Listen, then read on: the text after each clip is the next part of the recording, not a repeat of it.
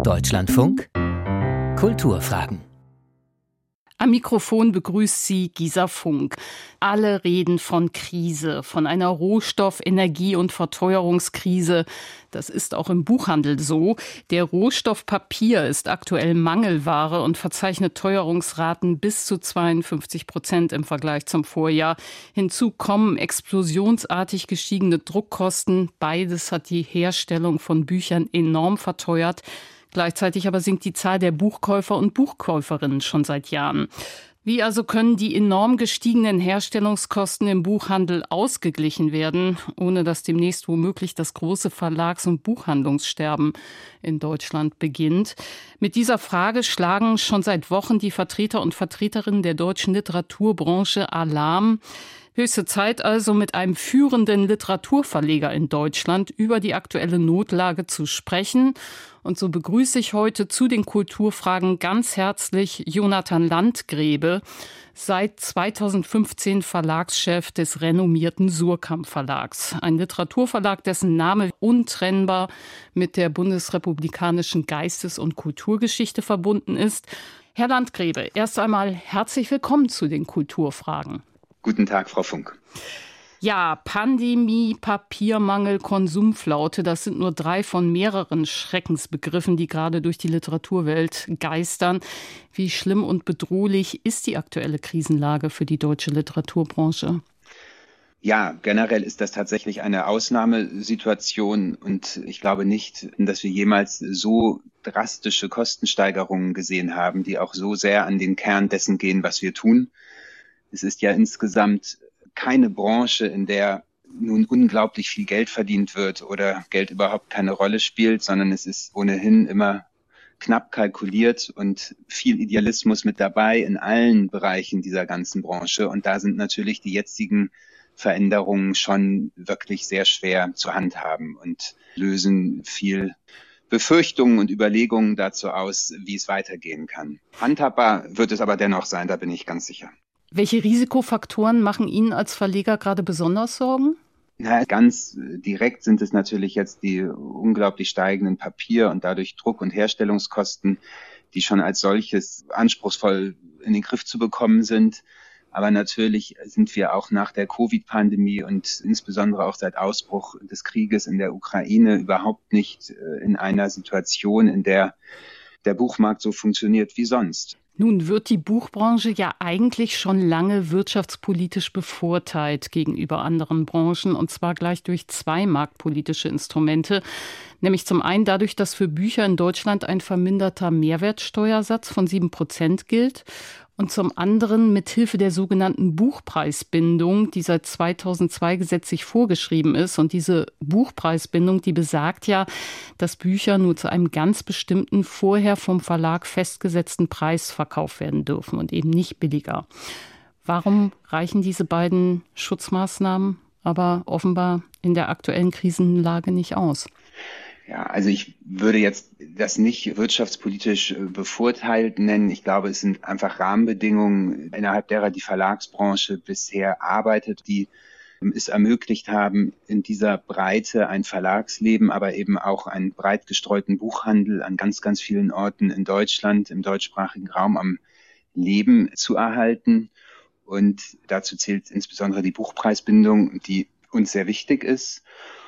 Und auf der anderen Seite wird der reduzierte Mehrwertsteuersatz für das Kulturgut Buch ein Weg, die ohnehin nicht leicht zu rechnenden Bücher dennoch auf den Markt zu bringen. So. Und klar, jetzt haben wir eine Situation, in der es alles enger und angespannter wird. Und wenn der Staat sich entscheidet, zur Abdämpfung der Krise in den verschiedensten Branchen des Landes Maßnahmen auf den Weg zu bringen oder Mittel zur Verfügung zu stellen, dann ist es erstmal grundsätzlich auch meine Meinung, dass die Kultur nicht hinten anstehen darf. Jetzt hat der Vorstand des Börsenvereins des deutschen Buchhandels schon vorgeschlagen, dass man die Mehrwertsteuer für Bücher in Zukunft ganz streichen soll. Was halten Sie denn von diesem Vorschlag? Es sind natürlich im Augenblick einfach Überlegungen dazu, wie man dem Buchhandel, aber auch vielen Verlagen helfen kann. Und so unendlich viele Mittel hat der Staat nicht zur Verfügung. Wenn er Mittel zur Verfügung stellen kann, ja, dann ist die Reduktion des Mehrwertsteuersatzes ein Weg, um dem Buchhandel und der ganzen Branche zu helfen, keine Frage. Okay, aber man könnte natürlich umgekehrt argumentieren, Warum sollten ausgerechnet Bücher als Kulturgut von der Mehrwertsteuer befreit werden, aber andere Kulturprodukte nicht? Also es gibt ja auch Musikprodukte zum Beispiel. Was sagen Sie solchen Kritikern? Ich weiß gar nicht, ob ich dazu direkt was sagen will. Es ist, glaube ich, ganz klar. Wir haben eine Situation, in der verschiedenste Branchen in unserer Gesellschaft betroffen sind von sehr schwierigen Rahmenbedingungen und alle kämpfen und ich denke auch viele mit sehr viel Recht darum, in irgendeiner Form an Unterstützung zu gelangen. Für den Buchmarkt und für die Buchhandlung und Verlage wäre der reduzierte Mehrwertsteuersatz, so denn der Staat kann, in jedem Fall eine Hilfe. Und wir wollen ja keineswegs, dass sich eine dauerhafte Abhängigkeit von Stützmaßnahmen ergibt, die der Staat am Ende sowieso nicht durchhalten könnte, weil ihm vielleicht irgendwann auch selbst die Mittel ausgehen. Insofern sind es einfach Überlegungen dazu, wie in einer Notsituation, in die nach und nach hier ganz bestimmt ein Teil der Branche geraten wird, etwas machbar ist. Und da ist dieser reduzierte Mehrwertsteuersatz eine geeignete Maßnahme. Vielleicht kommen wir doch noch einmal kurz auf die Buchpreisbindung zurück. Die hat in Deutschland ja eine sehr lange Tradition. Die besteht seit 1888. Das sind fast 140 Jahre. Und die steht ja auch immer mal wieder zur Disposition. Und es gibt in Europa ja auch einige Länder, deren Literaturbranchen ohne Buchpreisbindung auskommen. Also zum Beispiel Großbritannien oder auch unser Nachbarland, die Schweiz. Sagen Sie uns doch noch mal aus Verlegersicht, warum ist die Buchpreisbindung Ihrer Meinung nach trotzdem in Deutschland so unverzichtbar? Weil wir der Überzeugung sind, dass es nur mit der Buchpreisbindung diese Vielzahl an Buchhandlungen in Deutschland gibt und geben kann, in vielen Orten kleinere Buchhandlungen, größere Buchhandlungen, in denen eben nicht die reine Marktmacht das Spiel um die Kundinnen und Kunden gewinnt, und die Buchpreisbindung schützt darüber hinaus auch die Breite der verlegerischen Produktion und verhindert, dass durch einzelne Marketingmaßnahmen oder durch die Möglichkeit bestimmter größerer Händlerinnen, Händler Preise herabzusetzen, der Markt hier eigentlich zu einer zunehmenden Reduktion der Buchhändler in Deutschland führt. Dieses Buchpreisbindungsgesetz, das regelt ja, dass BuchhändlerInnen Bücher nicht billiger verkaufen können als vom Verlag festgelegt. Jetzt gibt es allerdings den Vorschlag, dass man dieses Buchpreisbindungsgesetz noch einmal ergänzt durch eine Mindestpreisregelung. Haben Sie davon gehört? Ja, davon habe ich gehört und meiner Meinung nach sollte man an dem Buchpreisbindungsgesetz, was sich über die letzten Jahre wirklich immer und immer wieder bewährt hat, einfach nichts ändern und auch keinen Mindestbuchpreis festlegen. Auch das sind wieder Instrumente, die am Ende nur ganz bestimmten Marktteilnehmern zugutekommen würden und die einfach so nicht notwendig sind. Also diese Mindestpreisregelung, die würde ja bedeuten, dass BuchhändlerInnen Bücher auch teurer als festgelegt anbieten dürfen. Warum halten Sie das nicht für sinnvoll? Es ergeben sich aus der erstmal charmanten Idee, dass man sagt, teurer verkaufen muss doch möglich sein, ergeben sich wirklich eine ganze Reihe von Folgefragen, nämlich wie eigentlich mit der Preisdifferenz zwischen dem eigentlichen Preis, also dem Mindestpreis und diesem höheren Preis umgegangen wird.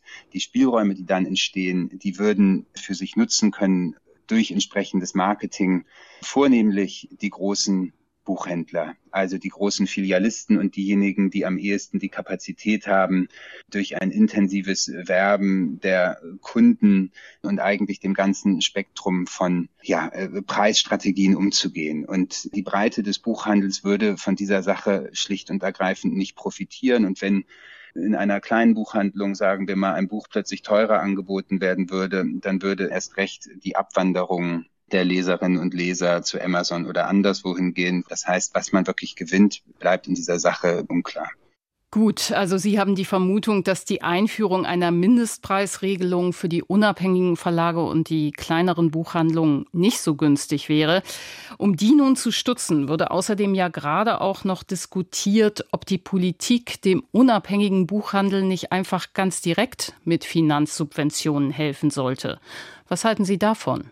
Also ich glaube, dass Subventionen immer ein wirklich zweischneidiges Schwert sind und direkte Subventionen das sind Dinge, die ich nicht fordern würde. Der allergrößte Teil der Buchbranche ist unternehmerisch denkend. Das sind Menschen, die wollen Bücher verlegen oder Bücher verkaufen, aber sie wollen auch damit Geld verdienen. Und ich glaube, dass es keinesfalls eine Lösung sein kann, hier diese Branche irgendwie auf Dauer zu subventionieren. Nein, das muss letztlich nach marktwirtschaftlichen Kriterien funktionieren und so führen eigentlich alle oder jedenfalls der allergrößte Teil der Buchhändler und Buchhändlerinnen, aber auch der Verlage hier im Land ihre, ihre Unternehmen.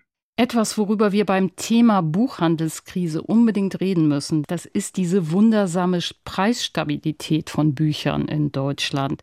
Denn was im Land der Dichter und Denker wirklich verblüffend ist, das ist ja, dass Bücher hierzulande merkwürdigerweise im Gegensatz zu praktisch allen anderen Konsumprodukten in den letzten 20, 25 Jahren fast gar nicht teurer geworden sind. Also seit Jahrzehnten gibt es so eine magische Preisgrenze fürs Taschenbuch bei 10 bis 12 Euro und fürs Hardcover bei 25 Euro.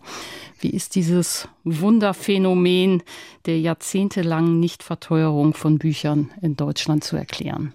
Ja, wie es zu erklären ist, weiß ich gar nicht. Ich glaube, dass es ein kleiner Irrtum unserer Branche gewesen ist oder ist, über so lange Zeit die Preise nicht zu erhöhen. Wenn man darüber klagt, dass Geld fehlt, und das tut es in der Tat, dann sind eigentlich Preiserhöhungen das einfachste und auch richtige Mittel.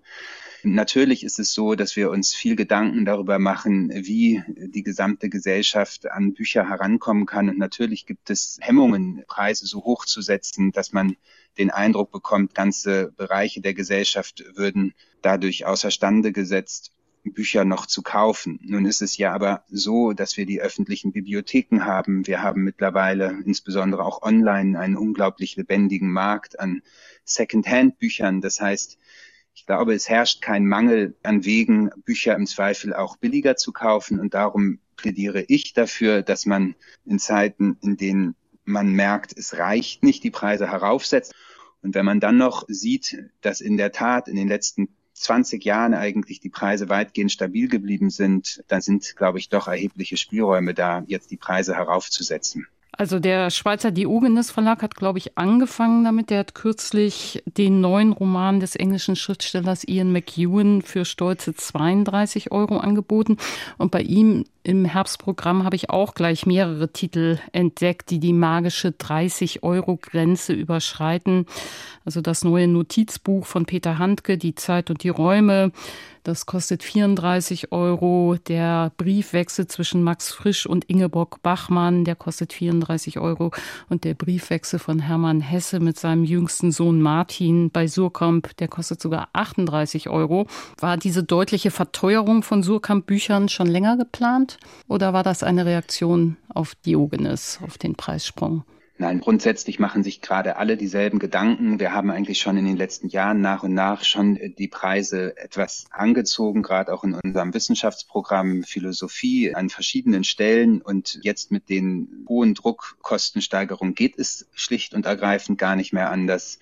Und wir haben versucht, auch jetzt schon für diesen Herbst die Preise etwas anzuheben und werden das auch fortsetzen. Müssen sich deutsche Leser und Leserinnen also in der Zukunft darauf einstellen, dass neue Titel womöglich bald schon 35 oder auch 40 Euro kosten könnten? Ja, ich glaube schon, dass das der Fall ist. Ich rechne mit steigenden Preisen und wie gesagt, glaube, dass dafür auch die Spielräume da sind. Sie haben ja gerade schon vorsorglich erwähnt, dass ärmere Leser und Leserinnen natürlich auch in Bibliotheken noch billiger Bücher finden können.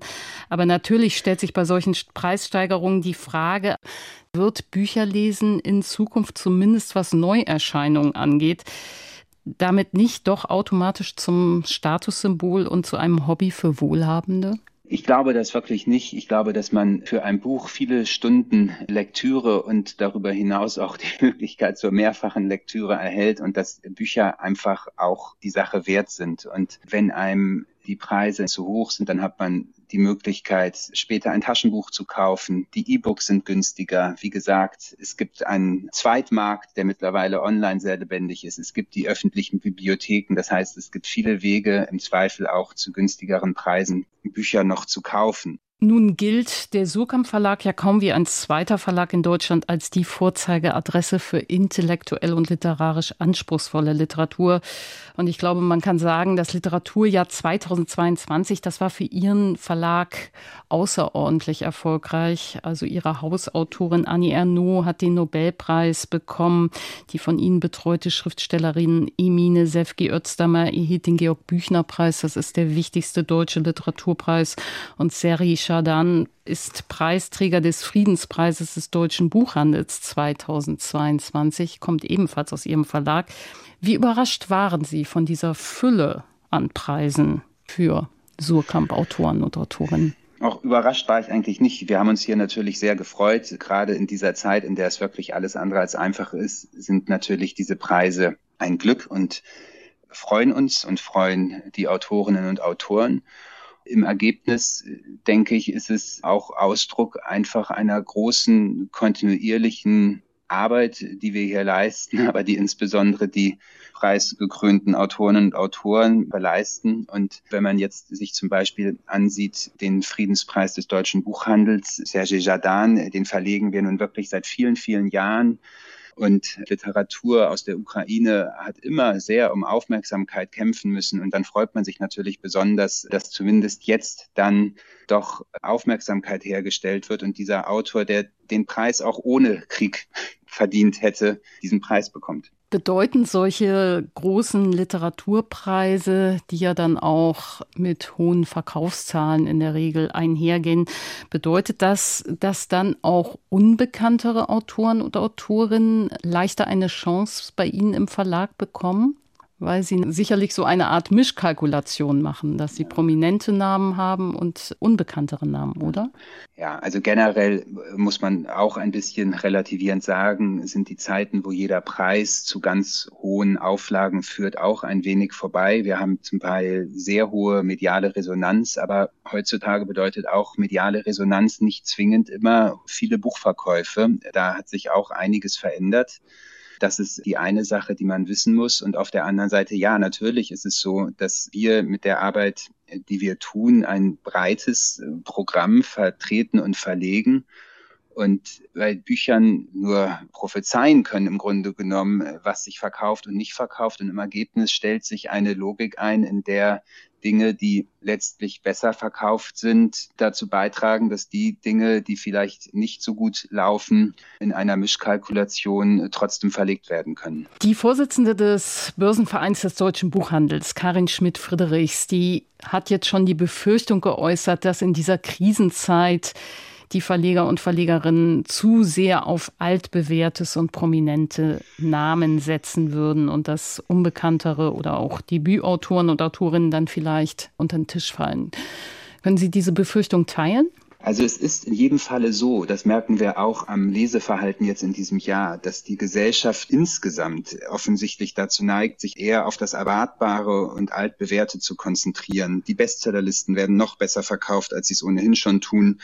Und die Experimentierfreude und die Bereitschaft, sich auf Dinge einzulassen, die vielleicht nicht direkt vor einem liegen, die scheint so ein bisschen gesunken zu sein. Und für die Verlage führt das natürlich dazu, dass dann Themen, die vielleicht etwas abseitiger zu sein scheinen auf den ersten Blick oder Literatur, die sich erst bei konzentrierterem Lesen erschließt, dass dort dann die Kalkulationen noch knapper werden. Man merkt, uh, das verkauft sich noch schlechter, da können wir nur noch weniger drucken. Dadurch werden letztlich relativ gesehen die Kosten doch wieder höher und das alles erzeugt Druck. Da hat sie grundsätzlich recht und in einer solchen Krise dem dennoch standzuhalten und irgendwie Wege zu finden, trotzdem die Bücher zu machen, von denen wir glauben, dass sie gemacht werden sollen und müssen, das ist unsere Aufgabe. Eine große Herausforderung, das ist der derzeitige Papiermangel und ich habe gelesen, dass inzwischen anscheinend schon ein regelrechter Wettbewerb um Lagerhallen entbrannt ist, also in denen die Verlage jetzt neuerdings den begehrten Papierrohstoff selber lagern. Machen Sie das bei Surkamp auch? Also in der Tat ist es so, man hört an verschiedenen Stellen, je nach Finanzkraft wird Papier in riesigen Mengen gekauft und auch gehortet, um bloß sicherzustellen, dass Papier da ist. Es gibt auch andere Länder, in denen ist diese jetzige Krise auch noch viel stärker ausgeprägt als hier. Und ja, das ist so. Wenn bemerkt wird, es wird knapp, wird begonnen zu horten. Und das führt leider dazu, dass sich die Krise noch verstärkt, denn dann wird in Vorwegnahme der Knappheit wird die Sache erst richtig knapp. Und das trägt alles wieder weiter zu Preissteigerungen bei und man gerät in eine Art Teufelskreis. Wir versuchen, das auf eine moderate Art zu handhaben. Natürlich ist es uns wahnsinnig wichtig, dass wir sicher sind, dass im Frühjahr unsere Bücher erscheinen können. Und dann planen wir jetzt eben auch früher als bisher und reservieren Kontingente und Papier und versuchen, das sicherzustellen. Das tut man, aber natürlich gibt es dann auch wieder irgendwo Grenzen. Tom Kraushaar vom Klett-Cotta Verlag, der sagte kürzlich in einem Interview, sein Albtraum sei eigentlich, wenn ein Titel falsch kalkuliert worden ist und wenn sich der Titel dann nicht so gut verkauft, wie man gedruckt hat und er dann Exemplare einstampfen müsste in großer Menge. Ist das auch Ihr Albtraum als Verleger? Mein Albtraum ist es nicht. Natürlich passiert das. Genauso wie es passiert, dass man zu wenig druckt und wenn dann die Zeit, bis die Bücher kommen, zu lange ist, was gerade in der jetzigen Zeit, wo es mit Logistik und Herstellung und Druck so schwierig ist, leicht passiert, das tut einem eigentlich noch mehr weh. Die Nichtlieferbarkeit von Titeln, womit wir immer wieder es zu tun haben, aber auch unvermeidlich. Und der Gegensatz dazu ist, dass zu viel drucken das ist natürlich etwas, was einem in der Tendenz schlechte Laune macht aber es ist auf der anderen Seite auch Alltag für uns und insofern kein Albtraum. Trotzdem Stichwort literarische Überproduktion, also da ist man ja auch schnell beim Thema Ressourcenverschwendung, Nachhaltigkeit und damit auch bei der grundsätzlichen Frage, ob nicht tatsächlich schon seit Jahrzehnten einfach viel zu viele Bücher in Deutschland jedes Jahr neu gedruckt werden. Also in Vorpandemiezeiten waren das 70.000 bis 80.000 neue Titel pro Jahr. 2021 immerhin noch knapp 64.000 Neuerscheinungen. Wer soll das eigentlich alles lesen? Und sind das nicht einfach wirklich viel zu viele Buchtitel pro Jahr in Deutschland? Also ich verstehe jeden, der über die Frankfurter Buchmesse geht und sich denkt, meine Güte, sind das viele Bücher. Ich glaube nur, dieser Gedanke käme auch auf, wenn es 20 Prozent weniger wären.